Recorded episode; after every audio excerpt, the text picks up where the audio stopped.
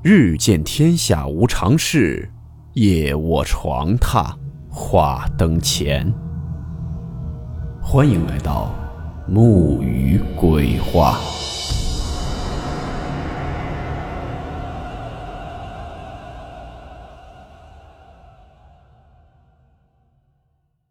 大家好，我是木鱼。今天的故事来自一位匿名网友分享。故事名称：两个二叔公。温馨提示：本故事含有未经证实的内容和边缘化知识，部分内容超出普遍认知。如感到太过冲击自己的主观认知，请大家当做故事，理性收听。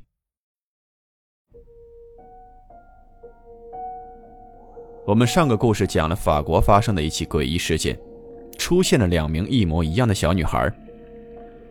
今天的故事呢，是网友在看了法国那件事后，想起了小时候家里长辈在闲聊时经常会聊到的一件古怪事情。他们说他们曾经看到过完全一模一样的人，不是那种单纯长得像，而就是连身上的痣、皮肤的黑白程度，甚至是受的伤都是一模一样的。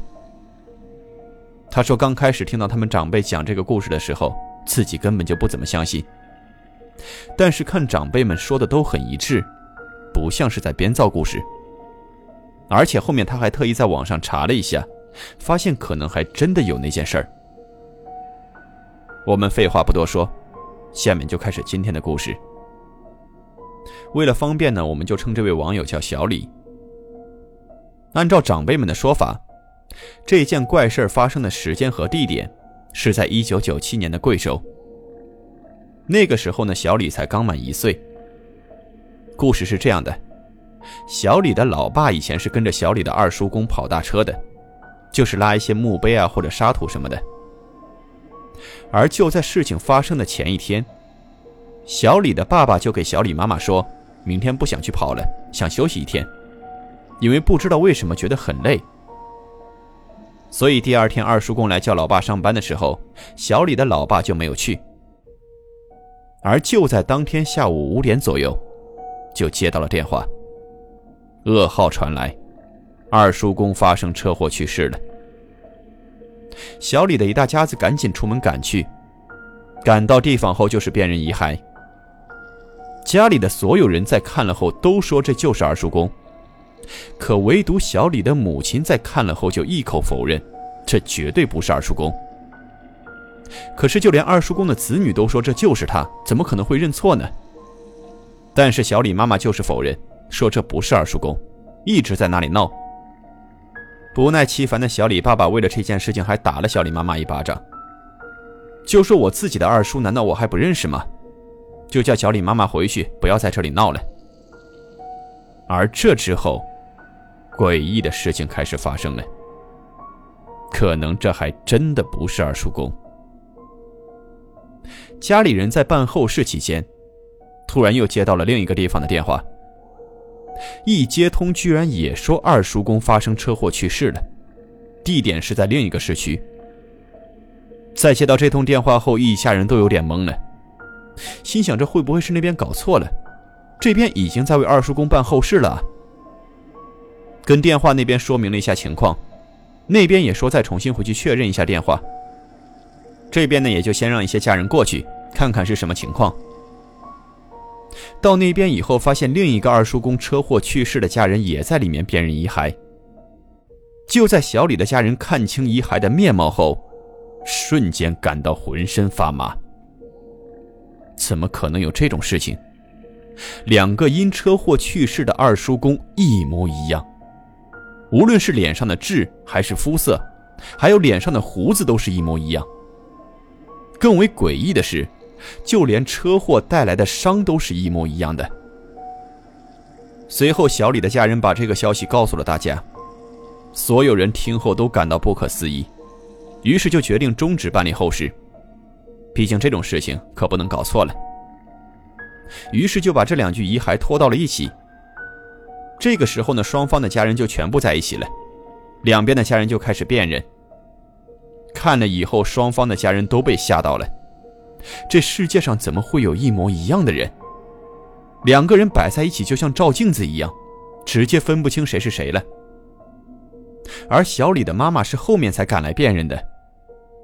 小李的妈妈一看到两具遗骸，就说另一边的那个才是二叔公，之前那个不是，一点都不像，分明就是两个人。家里人都问小李妈妈为什么，总得有个原因吧？毕竟这两个人长得一模一样啊，是怎么分辨出来的呢？但小李母亲就说这根本就不是啊，哪里像了，完全就是两个人啊。最后他们是怎么分清楚哪边是二叔公的呢？这是因为另外一边的女儿说她父亲曾做过阑尾手术，肚子上呢有个当年手术留下来的一块疤痕，所以这才确定了谁是谁。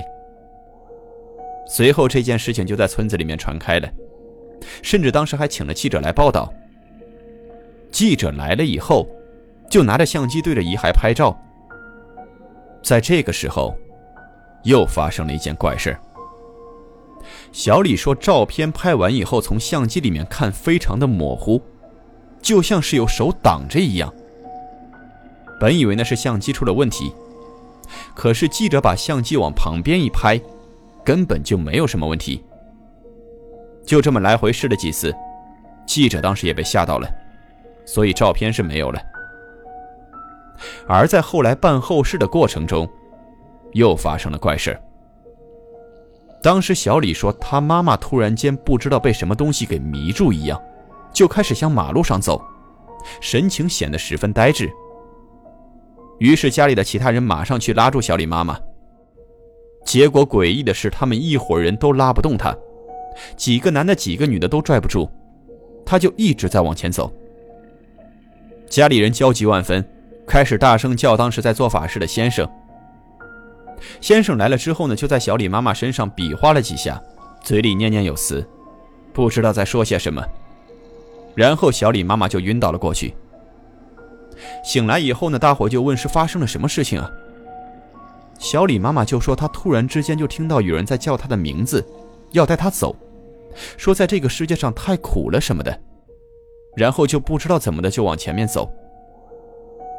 当时九几年的路，不像现在都是水泥路啊什么的，以前都是泥巴路，走在这种路上鞋很难不脏，很难不会沾上泥巴。但是小李妈妈的鞋底是一点泥巴都没有，就像是飘着走的一样。小李的家人直到现在，每次聚在一起闲聊的时候，都还是会聊到这件事情。小李每次听的都还是会感到脊背发凉。